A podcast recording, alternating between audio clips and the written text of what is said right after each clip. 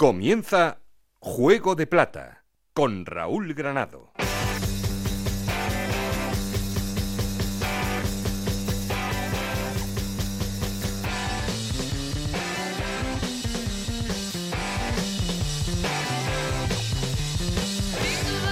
¿Qué tal? Muy buenas, bienvenidos a Juego de Plata, el podcast de Onda Cero en el que os contamos todo lo que pasa en Segunda División.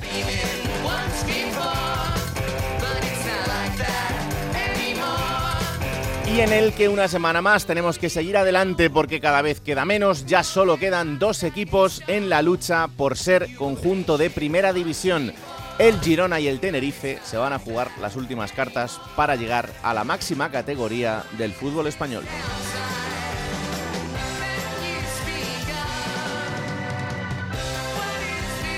Y es que estos dos equipos han dejado por el camino a Leibar y a la Unión Deportiva Las Palmas. Son los dos equipos que han caído en el playoff y que por tanto tendrán que jugar una temporada más en segunda división y seguir buscando ese camino hacia la primera. Los dos han caído en un playoff apasionante. Tenerife y Girona tendrán la opción de ser equipo de primera.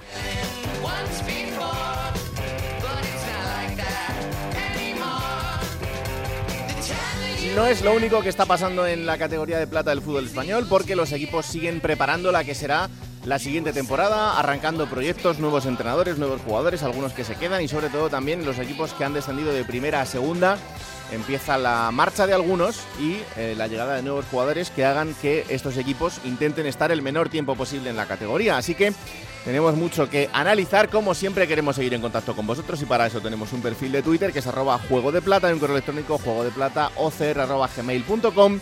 Aquí conmigo está el auténtico cerebro de este programa, Alberto Fernández, con Ana Rodríguez en la producción, con Nacho García a los mandos técnicos. No estoy solo porque... Esto es Juego de Plata, el podcast de Onda Cero en el que te contamos todo lo que pasa en Segunda División.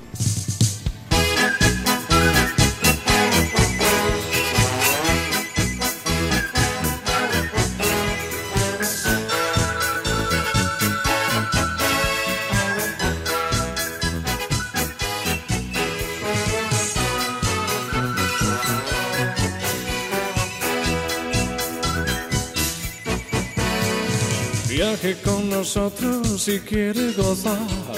Viaje con nosotros a mil y un lugar y disfrute de todo al pasar y disfrute Una temporada de muchos viajes. de las hermosas historias que les vamos a contar. Viaje con nosotros y podrá encontrar Una temporada de seguir rodando para que tres equipos suban a, a primera división. Fíjate, Nacho, la cantidad de meses para que tres equipos suban a primera división. Esto se puede hacer en cuatro días. De la amistad de sirenas y de serpientes de mar. ¿Y qué haríamos nosotros sin fútbol? Hola Alberto Fernández, ¿qué tal? Muy buenas. Hola Raúl, ¿qué tal? Muy buenas. Pues en un fin de semana en el que el playoff, que siempre es cruel para uno y eh, feliz para otro, pues nos ha dejado a dos equipos en el camino y a dos que se la tienen que jugar para que uno de ellos acompañe a los dos equipos que ya han ascendido. Y una vez más, la segunda división que sigue sorprendiéndonos porque hemos tenido los partidos de ida entre semana, la pasada semana, los encuentros de vuelta en fin de semana y lo que tú te esperas que pueda pasar no ocurre. No. Es decir, gana el Tenerife en el Heliodoro 1-0, un partido muy bien trabajado, defendido. Eh, incluso desde el lado de la Unión Deportiva Las Palmas se plantea de que la vuelta se va a dar una remontada y no solo no ocurre, sino que gana el Tenerife haciendo un muy buen partido. Mm. En la ida, tú te esperas a un Girona que, bueno, ha entrado sexto, que tiene buena racha en casa, llega Leibar tocado y gana Leibar. Y gana con un golazo de Araqueche. Y te esperas que Leibar, que es el mejor local de la categoría, en su casa lo cierre. Y pasa lo que pasó, que es un 0-2 y el Girona está en la final, ¿no? Entonces, eh, eh, esta segunda división loca la vamos a tener hasta el último día y eso la gente tiene que estar mentalizada. Por eso con esta final es imposible tener un pronóstico entre Tenerife y Girona, la verdad. La verdad es que no. Eh, yo me preguntaban los compañeros en la redacción antes de que arrancase el playoff, ¿quién va a subir? Y yo dije, "Mm, yo creo que la Unión Deportiva Las Palmas. Pues va a ser que no. No por nada, ¿eh? porque yo veía muy bien a, los cuatro equipos. Eh, al Girona le vi muy tocado en el final de temporada después de lo que ocurrió en Alcorcón y dije, "Pf, eh, bueno, eh, yo creo que el Eibar, pues eh, en estas, a ver cómo se rehace, pero me costaba que el equipo, pues pudiera pasar una eliminatoria durísima contra un Girona que para mí venía bastante bien. Eh, aún así, como dice Alberto, eh, el primer partido lo ganó el Eibar y además bastante bien. Bien. Y además jugando eh, fuera de casa, jugando en Montilivi. Y en el derby canario, pues no por nada, pero yo pensaba que Las Palmas venía jugando muy bien, estaba haciendo un final de temporada que me parecía que Cinco muy bien. victorias seguidas. El Tenerife me dejaba dudas porque había perdido los tres últimos partidos. Sí. Bueno, pues nada, pues, Pues- eh, nos ha vuelto a demostrar que no tenemos ni idea. no tenemos ni idea, estamos todo el año aquí hablando de segunda división, porque yo dije, el que se meta de- en el playoff del Oviedo y la Ponferradina, el que se meta de esos dos, sube, no se metió ninguno. Y al final, No de momento, de momento, el sexto sigue hacia adelante y está en la final, que es el Girona. Girona. Vamos a ver si asciende o no. Ahí Y yo, si se cumple lo de los últimos partidos. Porque Mr. Chip lo ha estado diciendo en Radio Estadio, Sí. que se metes esto, hay que matiz, porque el que se ha metido sexto las últimas temporadas no estaba en playoff Claro. en las anteriores jornadas. El Girona sí estaba, estaba cuarto. Sí, sí. Entonces hay un pequeño matiz, es una diferencia. Pero bueno, oye. Pero es bueno, esto. vamos a ver, Es vamos esto, a ver es qué, pasa, qué pasa al final. Pues eh, por ahí vamos a empezar, por Girona. Hola, José Agustín Gómez, ¿qué tal? Muy buenas. Hola, muy buenas. Os falta un factor. A ver. Puede ser haber sido determinante, el factor Alberto Fernández. Sí. ¿Dónde estuvo el jueves? Sí, sí, ¿Dónde sí, estuvo? Sí, sí, estuvo en Montilivi En contigo Montilivi, ahí. Montilivi. Sí, sí, la verdad es que eh, amuleto no fue, porque el Girona perdió. Pero bueno, No se, no se le van a volver a abrir las fronteras. no me extraña, no me extraña porque es complicado el tema. Yo, yo le voy a dar una vuelta. Creo que hay otro factor que es Borja García, que no Sí. estuvo en Montilivi. Me dijo José, llega muy justo, yo creo que no va a estar. No estuvo ni en el banquillo. Y Borja García es uno de los hombres clave en el partido de Ipurúa. Sí, desde luego que sí, es, es un jugador que, que marca la diferencia y que desafortunadamente eh, en su paso por final por el, por el Eibar, pues eh, quizá yo creo que perdió un poco la, incluso la motivación, eh, lo que luego Mitchell le rescató para el Huesca y se lo ha vuelto a llevar a, a Girona. Y, a mí me parece un, futbolista espectacular, que evidentemente pues ya va cumpliendo años, pero que, estando a su nivel es, diferencial. Eh, José, la eliminatoria con el Eibar ha sido un- una montaña rusa, porque claro, eh, vienes con la buena inercia del tramo final y pierdes en, la ida en tu casa y te toca remontar fuera y lo consigues, pero, pero es verdad que ha sido una montaña rusa estos días. Sí, y, en este, en esta eliminatoria yo hay un tema que me gustaría hablar con vosotros. ¿Cuánto es de importante la experiencia de un entrenador en jugar playoffs para saber cómo afrontarlos? Porque Mitchell nos despistó a todos con la alineación del, domingo.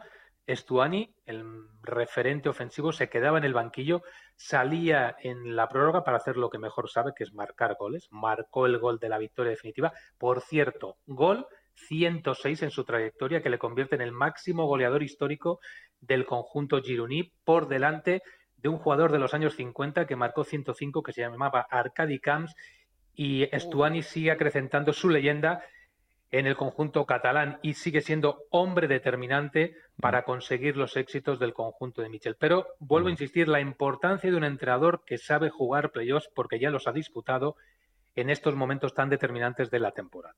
Y Stuani se asegura el máximo goleador, ¿eh? Con 23 ya, Stoikov no marcó, ya es el máximo goleador de la temporada en segunda. Otra, otra temporada más con un nivel de goles que, que es increíble. Y eso que fíjate que en algún tramo, pues parece que no, que no encontraba portería, pero al final eh, es un futbolista que acaba siendo determinante y que probablemente en, algún, en alguna de estas temporadas eh, habría podido tener aspiraciones de, estar en, en otro equipo de otra entidad. Pero claro, es que solo, con el, solo con el sueldo que tenía en el, en el Girona, pues no era, no, no, no era fácil ¿no? que, que eso sucediese en, en otro equipo. Y creo que gran parte de culpa de- del objetivo final de- del Girona, evidentemente la tiene él. Y lo que tú decías, José, eh, al final Michel ya se ha visto en estas, ¿no? Y, y eso yo creo que sí que te da algo de terreno ganado. Luego el fútbol es verdad que es muy caprichoso y que pues eh, lo que estamos hablando ahora, eh, en situaciones que a lo mejor no, no esperabas o, no estaban puestas sobre el, plan de, partido, te desmontan absolutamente todo, pero sí creo que tiene, que tiene algo ganado. Y también para un factor que creo que va a ser importante ahora para el Girona, que es eh, olvidarse del pasado. ¿no? Eh, si el Girona entra en ese manicomio de "Uf, hemos estado aquí muchas veces y ha salido siempre mal, creo que ahí se podrían equivocar. Es que mm, recordar que el Girona se presentaba en Ipurúa con siete derrotas consecutivas en los últimos siete partidos frente al Eibar. Y en el partido determinante gana. Y, y yo creo que eso les tiene que reforzar anímicamente y alejar fantasmas del pasado para centrarse exclusivamente en el presente, conscientes de las dificultades que tiene un Tenerife que ha llegado muy bien a este tramo final de la temporada, un equipo muy sólido, muy aguerrido, que ha demostrado que sabe adaptarse perfectamente a este momento clave de la temporada, que se ha estado preparando. Y aquí en Girona es todo ilusión de, ver las cosas muy grises, por no decir negras, después del partido del jueves. Ahora mismo todo se ve de color de rosa, brilla el sol, cantan los pájaros. Hmm. todo es posible para este Girona de Mitchell. Hmm. Y hay que decir el Girona en sus seis participaciones en el playoff, en dos no llegó a la final, pero en las tres que llegó, 2016 pierde la final, la vuelta en Montilivi contra Osasuna, en 2020 pierde la final, la vuelta en casa en Montilivi contra el Elche y en 2021 pierde la final, la vuelta en casa en Montilivi contra el Rayo Vallecano. Y ahora no va a tener la vuelta en casa, entonces esto igual cambia la película. Sí, sí, sí, el escenario es diferente y empezar en Montilivi eh, le, tiene que, le tiene que dar alas y le tiene que dar sobre todo la ventaja de, arrancar en casa para que el Tenerife no te marque un gol, que, eso sí que sería complicado. Además, un Tenerife que está mostrando, pues eh, sobre todo ahora vamos a estar con, con Yendi, una versión defensiva importantísima y que a estas alturas del año no es fácil conseguir. O sea que, bueno, que el Girona tendrá que atacar y mucho, pero también es verdad que es lo que le gusta al equipo de, de Mitchell, así que no creo que, tenga mucho problema por ahí. Em, ¿Cómo va a estar el tema de entradas para el fin de semana, José? Pues espera lleno histórico, como ya sucediera frente a Leibar, que se llene de nuevo Montilivi y que la afición sea un elemento más imprescindible para conseguir el objetivo de regresar a la máxima categoría del fútbol español. Como decíamos hace un instante, nunca lo ha conseguido a través de playoff. La única vez que ascendió lo hizo de manera directa y quiere romper esa eh, maldición porque se encuentra capacitado. Cree que después de lo que han hecho el fin de semana, ahora todo es posible para ellos y como decía hace unos instantes, han desaparecido los fantasmas, se centran simplemente en el presente que es ilusionante y sobre todo que se han dado cuenta de que son capaces de ir a por equipos que han quedado por delante de ellos en la, en la temporada regular. Bueno, pues atentos estaremos. Eh, la semana que viene contamos cómo ha ido el partido de ida. Ya sabéis que esto se juegan dos fines de semana, así que en este primero es eh, Girona-Tenerife, arrancando en, casa. Y el martes que viene analizaremos todo lo que ha sucedido en ese y partido. Muy importante que juegue Borja García, que se retiró el otro día renqueante, quizás por precaución, pensando en lo que podía venir esta semana, porque es la pareja ideal de Stuani cuando ambos juegan juntos. Claro que sí. Un abrazo, anda. Otro. Chao, chao.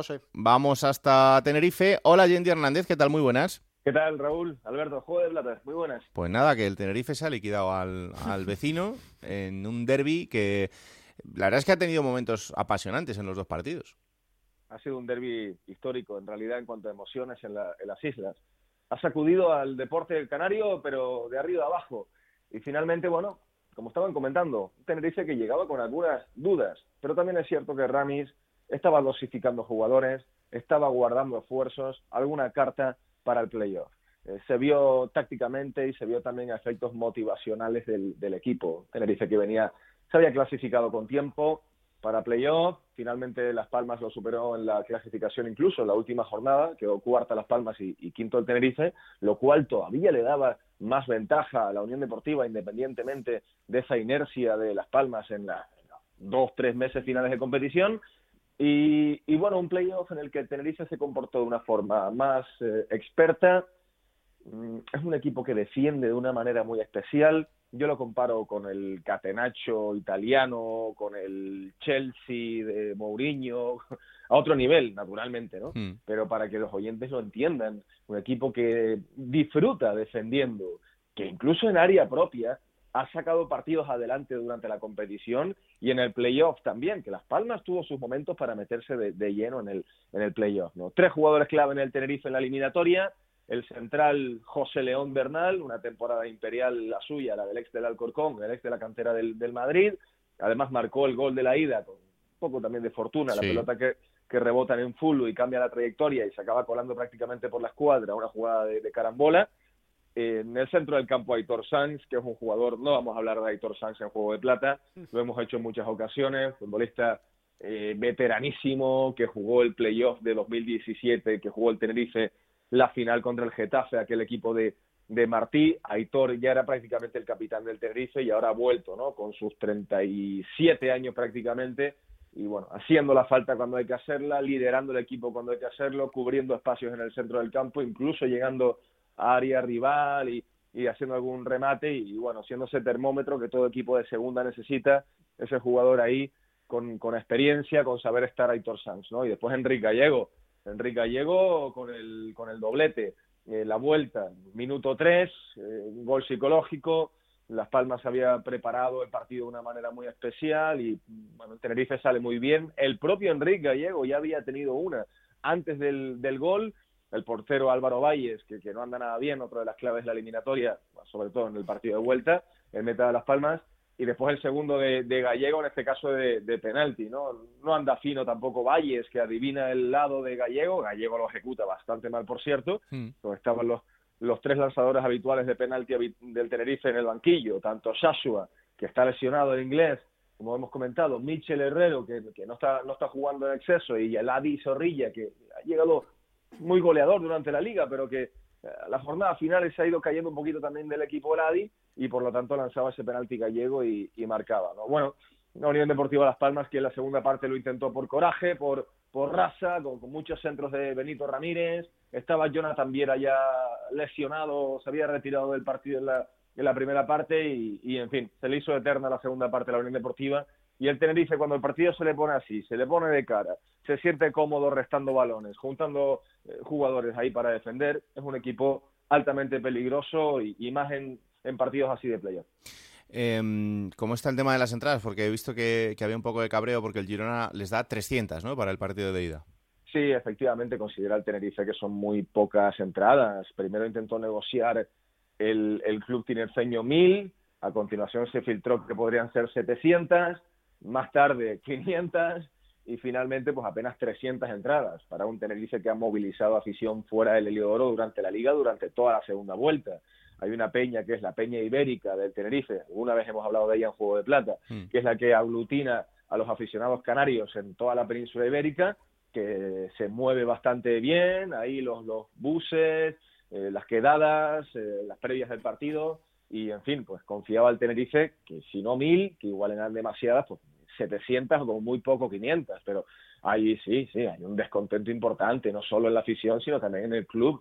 Se considera, bueno, un trato vamos a decir peyorativo, pero un trato injusto, eh, desequilibrado en este caso, a efecto de reparto de entradas para el Tenerife, que por cierto, en las primeras horas de apertura de taquillas, ya pensando en el partido de vuelta, la, de la final, que es en el Heliodoro la vuelta, pues unas colas interminables también, los primeros días retiran entradas los abonados y acompañantes de abonados, pero el lleno, eh, casi 23.000 espectadores que está garantizado. Por cierto, esa cifra de entradas en la vuelta en el estadio de Gran Canaria, en el Derby Canario, esos 31.000 espectadores prácticamente, pues si no me equivoco, es la cifra más elevada de asistencia de público en segunda división durante toda la temporada. Algo que también habla bien a las claras de cómo se ha vivido en Canarias este bueno derby canario de los más especiales y de los más recordados será un derby canario para la historia, luego que sí. Hmm. Bueno, pues aguántame por aquí, que ahora te voy a preguntar por cómo queda la Unión Deportiva Las Palmas, porque eh, tengo que saludar a alguien que se ha quedado por el camino. Pero la buena noticia es que vamos a tenerle un año más en Juego de Plata. Aunque esto, pues evidentemente no le sirve de. Hemos estado a punto de no consuelo. tenerle, porque se ha ido por abajo la Real Sociedad B ¿Sí? y a puntito ha estado irse por arriba Leibar, pero. Aquí, va a seguir. Él aquí, aquí va a seguir. Hola Íñigo Taberna, ¿qué tal? Muy buenas. Hola, ¿qué tal, chicos? Fiel a mis colores. que, que, no ha podido ser. Fíjate que en una temporada en la que el Eibar lo tenía absolutamente de cara en, en muchísimos tramos, eh, liderando la clasificación durante muchísimo tiempo en el, en el tramo final de, de este año y, y, le ha pasado factura en ese, en ese playoff. En el minuto 90 de la última jornada de liga, cuando el Eibar jugaba en Alcorcón y el partido iba 0-0, el Eibar era líder de la categoría Mm. Minuto 90 de encuentro con el empate a cero, empatando la Almería, ganando a Valladolid, triple empate, el Eibar líder y campeón de, de, segunda división. Marcó el Alcorcón en el 91, Raúl, y se acabó, se acabó, se acabó, se acabó, se acabó el, el objetivo, porque luego el equipo sí reaccionó, ¿eh? Sí se levantó para el partido de Montilivi, mm. ese 0-1 con ese golazo de Akeche, Partido marcado también ¿eh? por la expulsión de Tejero, acordaros justo antes del descanso. Sí. Porque yo creo que el partido lo tenía muy bien encarrilado Leibar. ¿eh? No te digo yo que hubiese resuelto la eliminatoria en ese, en ese encuentro, pero no, no se hubiese limitado solo a defender, ¿no? En la segunda parte de Montilivi. Y el otro día... Que lo hizo muy bien, que defendió muy bien. Pero otro día Alberto el fútbol fue muy justo con el Eibar, ¿eh?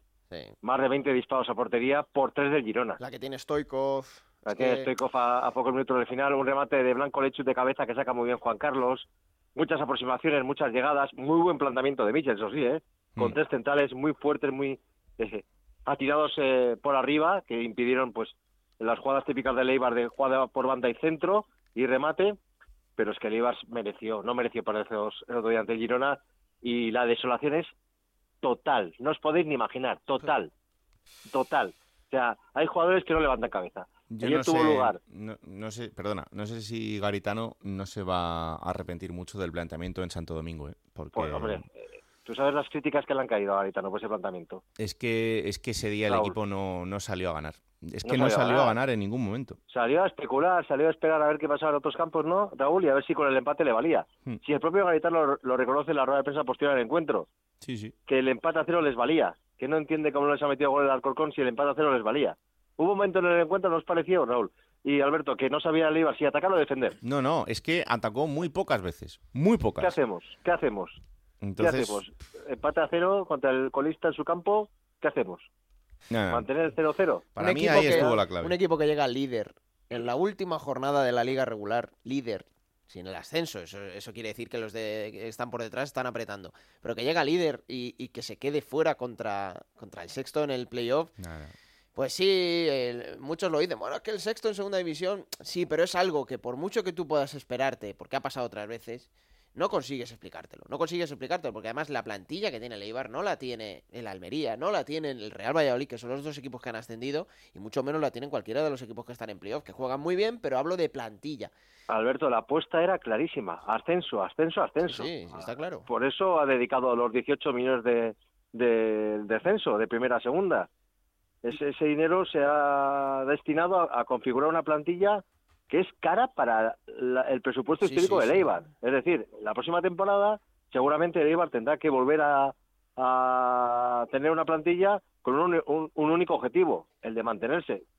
Creo que el tren del ascenso a Eibar, ojalá me equivoque, pero creo que se le ha pasado, por lo menos a corto plazo. Creo que no va a poder mantener una plantilla de este calibre, sobre todo a nivel económico, con jugadores que seguro que tienen ofertas, ¿no? De otros equipos de segunda, incluso de, de primera, ¿no? Jugadores como Steiko que han sido que han sido claves, ¿no? Esta temporada de Eibar. Edu Espósito tiene nivel para estar en primera división. Sí, sí. También, también, también. Igual el sueldo de Edu Espósito no se puede mantener en segunda por parte de un Eibar que vamos a ser claros.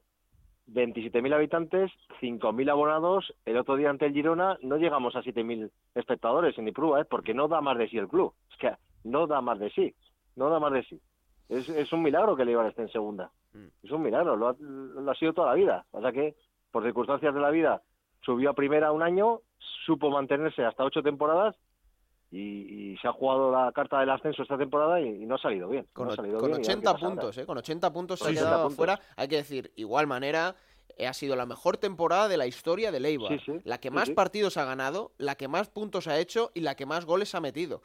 O sea, eso eh, no, no es consuelo, pero hay que ponerlo en su sitio y decir que este Ibar ha estado 16 jornadas líder de segunda división.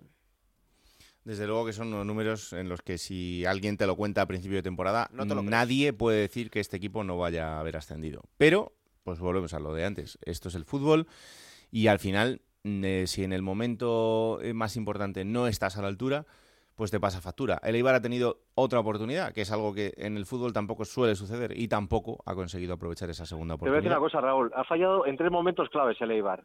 Eh, en el partido de Alcorcón, que hemos comentado, en el partido de otro día en Ipurúa contra el Girona y recordar el partido contra el Valladolid en Ipurúa, a pocas jornadas para el final de, la, de la temporada, con un empate le, le, llevaba creo que cinco puntos de diferencia al Valladolid, acordaros. Mm. Con un empate mantenía esa diferencia y lo tenía controlado el conjunto pucelano y el Valladolid fue mucho mejor ese día ante un Eibar muy dubitativo y le ganó 0-2. Ahí también fue la clave ¿eh? sí, sí. este final de temporada. Pues nada, será momento de arrancar el proyecto nuevo, de que pasen unas semanas y todo el grupo limpie la cabeza, algo que en algunos eh, casos tarda tiempo en, suceder eh, y lo hemos visto en otros equipos que incluso después del verano seguían en, ese momento de, no creerse lo que, lo que había sucedido en el final de temporada, así que lo mejor es que se pase página cuanto antes, porque la realidad es que el Eibar va a tener que pelear eh, la próxima temporada en segunda división y si quieren hacerlo con garantías no pueden perder ni un segundo más en lamentarse. Así que contaremos cómo va arrancando ese proyecto nuevo del, del conjunto armero. Un abrazo enorme, Íñigo. Un abrazo grande. Eh, Yendi, sigues por ahí, ¿verdad? Aquí seguimos. En Eh, mi caso, la- tú sabes que pase lo que pase, por lo menos con un equipo canario continuaré en Juega de Plata. Claro, sí, sí, sí, sí, sí, Eso eso, sí. eso, es, eso es así. Y es posible que con los dos. Nunca. O bueno, nunca se sabe. Bueno, y el porcentaje sabe. cada vez es más alto para el Tenerife, ¿eh? Claro. Ahora es Sí. 50-50 ya. Desde luego, aquí ya el cartel de tapadito ya no nos sirve, porque después Bueno, de mira, haber dado la eh, campanada, ya no. Efectivamente, sí. Claro. Bastante tapado ha estado el Tenerife de Ramis, ¿no? Que ha sido Sí, un sí. perfil humilde, ¿no? Bajo durante la liga, ¿no? Hmm. presupuesto medio en realidad. Y que sin adaracas, ¿no? Porque tampoco el Tenerife ha sido un equipo espectacular en la liga, ni por la forma de jugar, ni por las condiciones. Pero se ha acabado metiendo, metiendo arriba, ¿no? Y hombre, personalmente, yo, sabes que me gusta dar la cara, pues me gustaría estar con un equipo en primera y con otro en Hombre, el juego de claro, plata. Hombre, Si claro es que el sí. Tenerife el que está en primera, Hombre, pues mejor. Sí, sí, sí, tal cual. No, pero Oye, te, te- te pregunto por Las Palmas, que Sí, mm, venga, sí. eh, hubo unas declaraciones de GC en el final del partido Feas. que yo creo que son feas porque son innecesarias, aunque también creo que hay una parte que se entiende mal. Eh, creo que en lo que se refiere al Tenerife es feo. Decir Claro. que, bueno, este equipo pues, lo único que ha hecho es defender, tampoco han hecho gran cosa. En lo que creo que se ha entendido peor es en la parte del entrenador. De García Pimienta, sí. Sí, eh, yo creo Mira. que hay, hay mucha gente que entiende que, que eran unas críticas eh, desafortunadas a García Pimienta y creo que lo único que dice es pues, lo que hubiera dicho cualquiera, que, que él quiere jugar y que el entrenador toma decisiones, pero, pero no vi tampoco mucha maldad en eso. Mira, por partes, el tema de Jesse, bueno, Jesse en sí mismo es una persona muy complicada. Sí, vamos a, empezar- vamos sí, a sí, empezar por ahí. ¿no? Eso es verdad. Eh, y después, bueno, ahí están. Un futbolista de un talento descomunal que ha pasado por equipos de la élite, de la máxima élite. Cierto que tuvo esa grave lesión de rodilla en el Real Madrid, aquel Real Madrid de Ancelotti en su mejor momento, y eso, bueno, una mala recuperación también afectó. Un jugador ya experimentado, Real Madrid, Paris Saint Germain, Stoke City, Betis, etcétera. Entonces, en fin, creo que tiene que estar un poquito más a la altura en, bueno, después de una eliminación que es dura, muy dura para la Unión Deportiva Las Palmas, que tenía muchas esperanzas a tenor del final de liga que, que había realizado. Pero varias cosas. Primero, en la relación entre GC y el entrenador, García Pimienta, Mm. estaba desgastada desde hace bastantes semanas, porque hay un momento de la temporada, en esa buena racha de Las Palmas, donde Pimienta considera que GC, por muchas circunstancias, también deportiva, ¿eh? no estaba un poco llevando mm, esa capacidad ofensiva del equipo, no estaba dándole ese factor diferencial y por lo tanto incluso algún partido lo dejó en el banquillo. Después hay momentos de sustituciones. Hubo una, por ejemplo, en Alcorcón, Las Palmas, ya las últimas jornadas, ganó el partido 0-2 en Santo Domingo. Hay una sustitución de, de GC, que además en ese partido estaba con cartulina amarilla y no andaba muy bien. Mm. Y GC hace un desplante al entrenador, pero varios desplantes, además bastante desagradables. ¿no?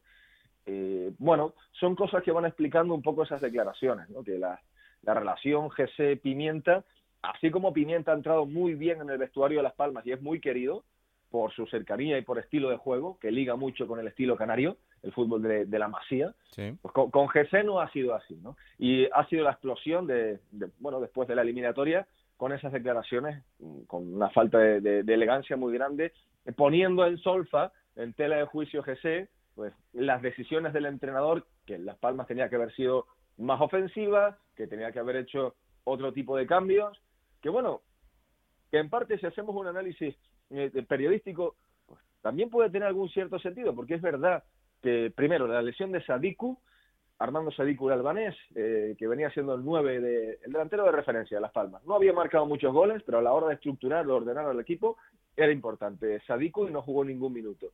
Pues no estaba, ¿no?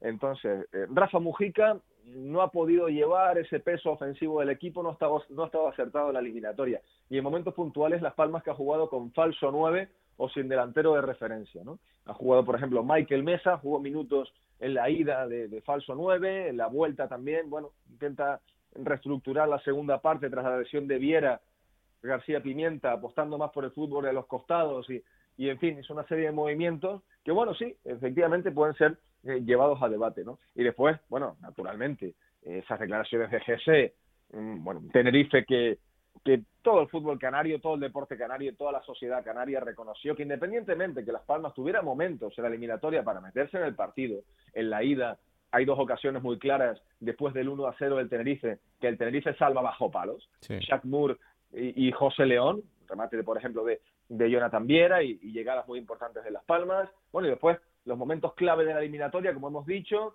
minuto 3 en la vuelta, el gol de Enrique Gallego, la lesión de Jonathan Viera, el líder, el alma mater ahí de Las Palmas en la primera parte de la vuelta, bueno, en fin, muchas circunstancias, ¿no? Y, y en fin, me parece que el Tenerife jugó como como la Unión Deportiva de Las Palmas sabía que iba a jugar al Tenerife, porque el Tenerife solo tiene un plan, y es el plan A, y es el estilo ese de, de consistencia, de ser un equipo muy sólido, de ser un equipo que lo basa todo a, contemporizar, a esperar, a intentar encontrar su momento en el partido, y así jugó. ¿no? Bueno, no es ese fútbol eh, preciosista, colorido, alegre, abierto, que, que, tiene Las Palmas, y no es ese fútbol propio que, que le gusta un poco a la cultura, a la esencia canaria, es otro estilo, pero, pero en fin, que ha llevado al Tenerife muy lejos y sobre todo, como, como comentamos, a que cualquiera que vio la eliminatoria al completo, independientemente de esos momentos, eh, bueno, considere que el Tenerife fue justo ganador, fue un equipo más entero, que hizo unos partidos más completos y, ganó y ganó bien, además ganó los dos partidos. Yo, yo lo que quería decir, Raúl, sin querer darle la razón a Jesse, al menos en esos términos, es que esta batalla la gana Ramis. y se la gana García Pimienta, eh, o sea, lo que está comentando Yendi, en experiencia, en saber cómo llevar una eliminatoria 180 minutos. Creo que García Pimienta ha hecho muy bien, muy buen trabajo en la Unión Deportiva Las Palmas en los últimos meses, eh, pero se ha centrado mucho en su equipo. Y en este tipo de eliminatorias tienes que centrarte mucho también en el rival. Y eso Ramis lo ha hecho a la perfección. Y a mí me da la sensación de que Ramis está ya para, para un poquito más, ¿eh? ¿eh? para ir a Primera División. Si no es con el Club Deportivo de Tenerife, pero tiene que dar el salto ya porque se le ve que es un entrenador que está preparado. Alberto, eh, mira, eh, ahondando en lo que dices, no puedes tener más razón y me has despertado dos pensamientos. Por un lado, con respecto al partido de vuelta, García Pimienta y en general Las Palmas y también los medios de comunicación hablan de remontada como si Las Palmas tuviera que ganar 3-0 4-0 el partido de vuelta. No, no, no, no. Las Palmas había quedado por encima del Tenerife en la competición regular. ¿Qué significa esto? Que con como el resultado había sido tan corto, con ese 1 a 0, no nos olvidemos que Las Palmas, con el 1 a 0, después de la prórroga, estaba en la final. Con el 2 a 1 estaba en la final. Con el 3 a 2 estaba en la final. Las Palmas simplemente tenía que ganar un partido, que había ganado nueve partidos la Unión Deportiva de los últimos 11 de la liga que es un equipo con mucho gol en general. Lo extraño es que haya marcado un gol en toda la eliminatoria. Un equipo que Las Palmas marcó goles en todos los partidos, ganó partidos con, con varios goles además de, de, amplitud, futbolistas como Kirian, centrocampistas, ¿no? Eh, Moleiro tienen gol, Benito Ramírez, centrocampista, tiene gol, eh, qué decir de, de Jonathan Viera, bueno, Curvelo es el que marca la eliminatoria, un central también incorporándose, en fin, bueno, Las Palmas es un equipo que, sinceramente, para el partido de vuelta, pues no lo tenía tampoco tan oscuro, tan negro, tan inalcanzable mm. como para meterse en esa ola, en esa dinámica de épica, ¿no? Las Palmas construyó una narrativa de épica para el encuentro de vuelta que al final acabó, por una parte, eh, yo diría que casi hasta motivando al Tenerife, y por otra, cargando de, tensión y de exceso de presión al conjunto amarillo. Mm. Y por otra parte, García Pimienta también, en la sala de prensa, eh, en la previa a los dos partidos, habla de, de agresividad del Tenerife, de que es un equipo muy duro, de que va al choque muy fuerte en balones divididos y que esperaba que el árbitro estuviera a la, altura. Bueno, Tenerife, un equipo que se manejó en toda la eliminatoria eh, con posesiones de pelota en torno al 20-25%, como es habitual en el Tenerife de Ramos, ¿no? 21 faltas en el encuentro de ida y, no sé si fueron 17 faltas en el partido de vuelta, que tal y como juega el Tenerife, que no tiene el balón, no son tantas tampoco. Y eh, el Tenerife lo hemos visto durante la liga, ¿no? Un equipo que nunca le ha, expulsado a, dos jugadores, es un equipo que, bueno, que sabe llevar también eh, los, los, tempos del partido, que no es agresivo, porque son jugadores nobles, son jugadores fuertes, ¿no? Aitor, José León, el propio Mollejo, son jugadores muy competitivos, eh, Meló, el francés, en fin, pero no son jugadores, no son jugadores violentos, no son jugadores de entradas alevosas, ¿no? Y creo que eh, no sé, ese constructo que hizo García Pimienta, también tildando al Tenerife un poco de, equipo especialmente caliente, que, va al choque y que es brusco, primero, me parece que no es real y segundo, sobre todo, no benefició a, la Unión Deportiva de España. Bueno, pues otro equipo que eh, tendrá que armar un proyecto para la próxima temporada. Veremos en qué condiciones y eh, también habrá que fijarse en quién se queda y quién se marcha, porque hay nombres importantes dentro de esa plantilla de los que estar pendiente de su futuro. Así que lo, iremos contando poco a poco. Yendi, la semana que viene hablamos eh, después de ese partido, de ese primer partido entre el Girona y el Tenerife, a ver qué, qué sucede. Un abrazo enorme. Muy bien, un abrazo, Alberto. Raúl. Chao, chao. Vamos hasta Zaragoza, porque el Zaragoza tiene nuevo entrenador. Arranca el proyecto de Juan Carlos Carcedo. Hola, compañero Guillermo Coscoya, ¿qué tal? Muy buenas. ¿Qué tal, compañeros? Juego de Plata, muy buenas. Bueno, pues empieza a armarse el nuevo Zaragoza, aunque, sinceramente, no sé si eh, con mucha ilusión. Bueno, sí, hay ilusión porque entra gente nueva, lo que pasa es que todavía no se han dado los primeros pasos a nivel deportivo, ¿no? que es de lo que más ganas tiene la afición, de ver qué jugadores vienen, qué jugadores se van. Hay 31 futbolistas con contrato en vigor en la plantilla actual, por lo tanto, eh, Raúl Sanjay, el director general, y Miguel Torrecilla, director deportivo, que va a continuar en el club, pues tienen mucho trabajo por delante. Primero en esa forma de salida de jugadores, que no entran en los planes del nuevo proyecto del Real Zaragoza que tendrá Jorge Mas como presidente y luego en la entrada de futbolistas especialmente hay que reforzar la parcela ofensiva. Se marcha Nano Mesa, se va Álvaro Jiménez, jugadores eh, cedidos que encima no han dado ningún resultado positivo, así que habrá que buscar y sobre todo acertar con la parcela ofensiva. Por lo tanto, ilusión sí, pero a la espera de que lleguen los primeros movimientos porque el único ha sido el de Juan Carlos Carcedo precisamente hace una semana. Carcedo que ha sido mano derecha de una Emery en los últimos años y que vamos a ver eh, cómo se desenvuelve como primer entrenador de un equipo potente e importante. Sí, eh, estuvo creo que eran 14, 14 eh, años con una Emery, Sevilla, Valencia, Spartak de Moscú, PSG y Arsenal, donde coincidió también con Raúl Sanjay, que es el hombre que le ha traído a, Zaragoza. En su presentación decía que no es el reto, por así decirlo, más grande que ha tenido que afrontar, porque bueno, como decimos, ha estado lidiando con jugadores de talla mundial en el PSG, en el Arsenal, pero es consciente de la responsabilidad que va a tener ¿no? a partir del 14 de agosto cuando arranque la temporada 22-23 en segunda división. Eh, no se marcó el objetivo del ascenso, no lo quiso al menos nombrar, pero consciente de que hay una responsabilidad detrás, consciente de que son ya 10 o van a ser 10 temporadas en la categoría de plata del fútbol español y que el Real Zaragoza no puede estirar más esos años en segunda división. Por lo tanto, pues a partir de esas palabras que sonaron muy bien y que la práctica o la teoría, mejor dicho, eh, dio a, conocer que la, que la maneja a la perfección, ahora solamente falta que la práctica funcione y para que la práctica eh, también sea igual de buena que la teoría, habrá que decir como habrá que hacer, como decimos, un refuerzo en la plantilla. Lo más inmediato va a ser en lo extradeportivo, porque el 27 de junio hay marcado una Junta General de Accionistas, donde se va a nombrar el nuevo Consejo de Administración y ahí se aprobará una ampliación de capital social. Ahora actualmente es de 3,6 millones el capital social del Real Zaragoza, se va casi a triplicar, va a pasar a 21. Esto tiene consecuencias en el límite salarial que no va a ser la panacea, eh, ahora actualmente está en 5,7, va a pasar a 8 millones, pero bueno, por lo menos le permitirá al conjunto blanquillo no ser el cuarto peor límite salarial como sí que lo ha sido esta temporada. Grupo inversor norteamericano, ya lo hemos nombrado aquí en Juego de, Plata, con seis eh, inversores multimillonarios que pasarán a controlar, en principio iba a ser el 91% del club, finalmente será casi el 97%, el resto para los accionistas minoritarios.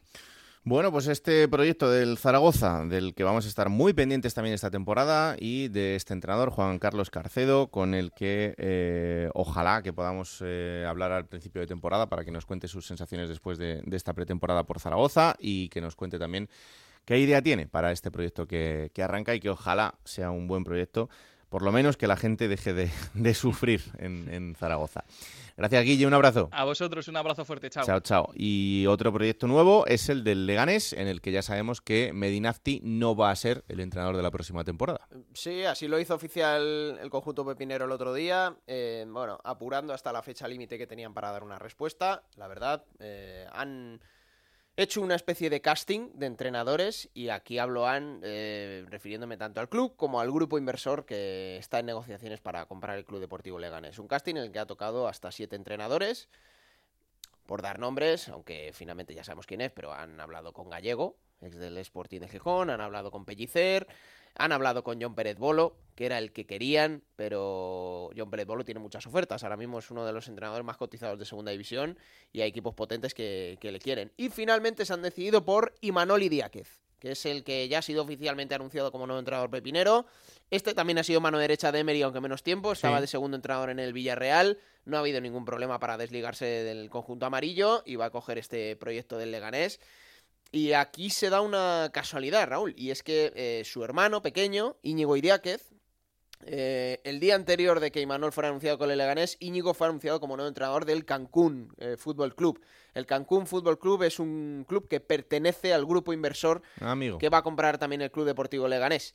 Eh, bueno, las casualidades no existen, No. pero es verdad que eh, este grupo inversor tiene varios scouting. Una, una persona de, de ese grupo de scouting ha estado varios años en el Arsenal trabajando y ha recibido inputs muy positivos, como se suele decir, de Unai Emery por parte de Imanol Idiáquez. Así que esa ha sido la, la decisión que se ha tomado desde esa experiencia en el, en el Arsenal de Emery y la recomendación de Idiáquez. Así que bueno, vamos a ver. Ha tenido un proyecto en segunda división que ha sido con el Real Zaragoza. No le fue muy bien, duró poquito. Y luego, como primer entrenador, también ha estado en, en Chipre, ¿no? Así que esta va a ser su segunda experiencia en España en el fútbol profesional, la de Imanol Idiáquez. Pues también le deseamos suerte y Sí. también estaremos muy pendientes de cómo se arma el proyecto del Sí, pero para, que pepinero. veas que están decidiendo cosas sin haber comprado todavía el club Sí. y el accionariado, pero ya están decidiendo cosas. Así que eso. Muy claro lo tienen que tener, Claro. pero esto hasta que no está firmado encima de un papel, eh, pues es, es, bastante, eh, por lo menos atrevido. Sí. Luego veremos qué, qué sucede. Ojalá que esto, que esto quede en nada. Y por cierto, eh, y se me ha olvidado comentarlo con, con Yendi, eh, esto es eh, un aviso a navegantes. El otro día, después del primer partido en el Derby Canario, en el partido disputado en Tenerife, en el que el Tenerife gana 1-0 a la Unión Deportiva Las Palmas, al día siguiente, eh, la consejera de Derechos Sociales del Gobierno de Canarias simplemente lanzó una alarma, una alarma con datos contrastados. Y es que después de ese partido, en Canarias se reciben de media al día entre semana, es decir, de lunes a viernes, 38 avisos por casos de violencia de género. Al día siguiente de ese partido se recibieron 55. 55. Esta consejera lanzó el aviso de eh, esto igual está relacionado con que eh, ayer se sucedió este partido y lo que ocurrió después de que este equipo perdiese. Eh, esto no es criminalizar el fútbol, es ofrecer un dato real. Entonces, en vez de ir contra la persona que nos está contando lo que está sucediendo, vamos a intentar saber cuál es el problema. Eh, y esto tampoco es criminalizar a la afición de la Unión Deportiva Las Palmas porque no tendría ningún sentido.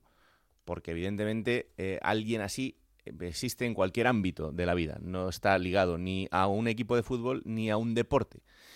Pero si nos dan este dato, por favor, vamos a analizarlo. No vamos a, a ir contra la persona que nos lo está dando y vamos a ver si podemos conseguir que no se produzca cuando suceden partidos o cuando suceden eventos como este. Y esto, por ejemplo, en Reino Unido está contrastado y está comprobado. Y hay, eh, existen los mecanismos legales para que en días de partido se activen protocolos específicos que no se hacen en otros días concretos para que eh, las mujeres reciban la ayuda que necesitan en ese momento porque ha sucedido y sigue sucediendo.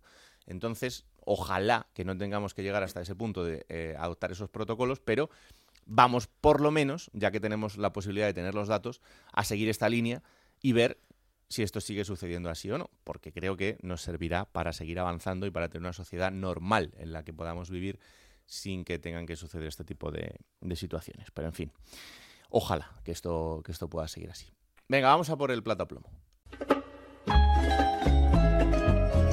Plata o plomo. Soy el fuego que arde tu piel, soy el agua que mata tu sed, castillo, la torre, yo soy. Pues tú me dirás. Pues el plomo me lo puso fácil, César Rodríguez, ¿eh? me lo puso fácil porque más allá de que pueda tener algo de razón con lo de que, eh, García Pimienta, es tener mal perder, mal perder. Y en una fase de playoff con la eliminatoria que ha hecho además Jesse Rodríguez, es para No era el día. ponerse un punto en la boca, ¿eh? Y es mal perder, es de mal perder, mal perder. Podría haber felicitado a los vecinos canarios. Es verdad que es un derby que se vive con mucha pasión, con mucha presión por parte de cada afición, pero creo que se equivoca de, de pleno el plomo lo he tenido muy fácil esta, este fin de semana, Raúl. ¿Y la plata? La plata, pues es que estoy entre de dos aguas, pero es que creo que tanto Ramis como Mitchell se lo merecen. Son dos pedazos de entrenadores, estamos en lo de siempre. En la segunda división hay un gran nicho de entrenadores españoles y no españoles y que acaban en la primera división. Y creo que tienen que mirar mucho más los equipos a la segunda división porque hay mucho nivel. Y Mitchell y Ramis lo están demostrando. Mitchell ya ha tenido la oportunidad de entrar en primera división pero debería estar sentado en esa categoría. Y Ramis, por supuesto, tiene que, acabar entrenando, ¿no? Y creo que esta, esta eliminatoria de los dos, aunque Mitchell en la ida reconoce que se equivoca, pero lo han gestionado muy, pero que muy bien. Soy el fuego que arde tu piel. Soy el agua. Bueno, pues momento ahora para coger esa máquina del tiempo que pilota Pablo Llanos para traernos los mejores momentos de los equipos de la categoría. Y esta semana ha elegido la final de ascenso entre el Mallorca y el Deportivo de La Coruña.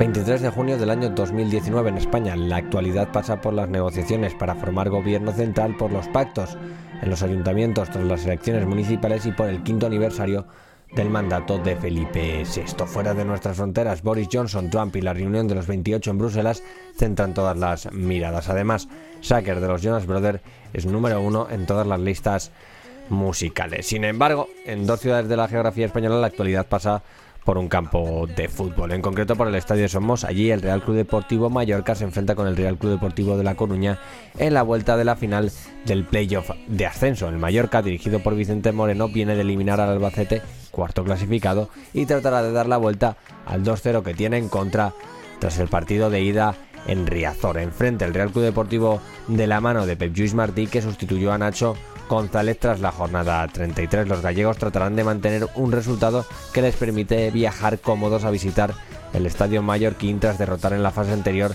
al Málaga. Vicente Moreno salía con Manolo Reina, Sastre, Vallén, Raillo, Estupiñán, Babá, Salva Sevilla, Dani Rodríguez, Lago Junior, Ariday y en punta Budimir enfrente el Depor con Dani Jiménez, Bóveda, Pablo Marí, Duarte, Saúl, Edu Espósito, Vicente Gómez, Pedro, Borja Valle, Nahuel y Quique. Pizarro Gómez pitaba el comienzo del partido y el Mallorca mostraba su intensidad desde los primeros instantes. A los 20 minutos. Buscando el Mallorca para Salva Sevilla, la pide Dani Rodríguez en el otro lado. Ahí va a recibir, abierto tiene Sastre. Defiende Nahuel, eh, prefiere jugar por dentro para Budimir, la aparece entre Budimir y Dani Rodríguez, el recorte de Budimir, le pega.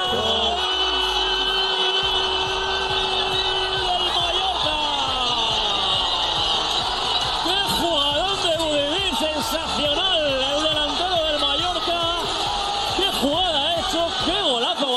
El partido llegaba al descanso y el conjunto bermellón estaba a solo un gol de empatar el 2-0 y ponerse por delante en la eliminatoria. El encuentro se reanudaba y a los 17 minutos. que le puede pegar desde ahí, tiene un golpe fantástico. Eh, también. Tiene a Sastre. Y, y, y ya va, salva Sevilla, el disparo.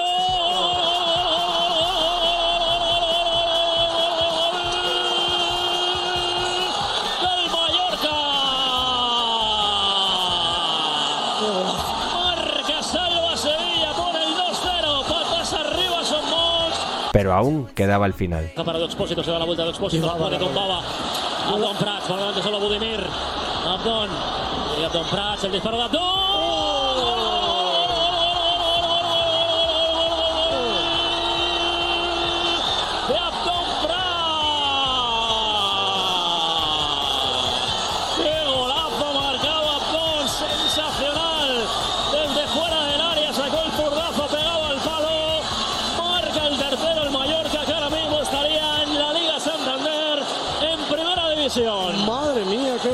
Se ha sacado también a Tom. El marcador no se movería más, el partido acababa con 3-0 y el Mallorca volteaba una eliminatoria que era muy complicada a priori. Lo demás, como se suele decir, es historia.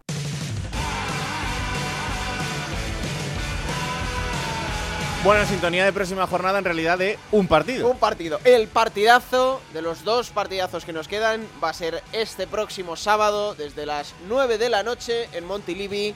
Los dos equipos que quieren ascender a primera y solo va a poder acceder uno. Va a ser ese partidazo entre Girona, Club de Fútbol y Club Deportivo Tenerife. Pues eh, muy pendientes estaremos y no os lo perdáis porque os vamos a contar todo lo que suceda en Radio Estadio, evidentemente, en la previa, durante y en el post.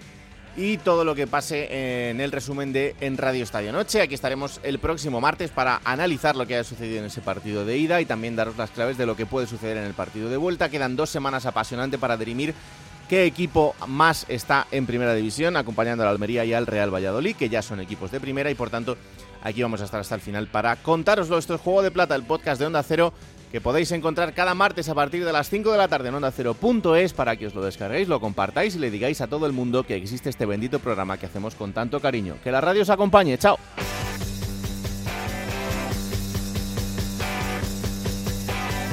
Raúl Granado, Alberto Fernández, Ana Rodríguez. Juego de Plata.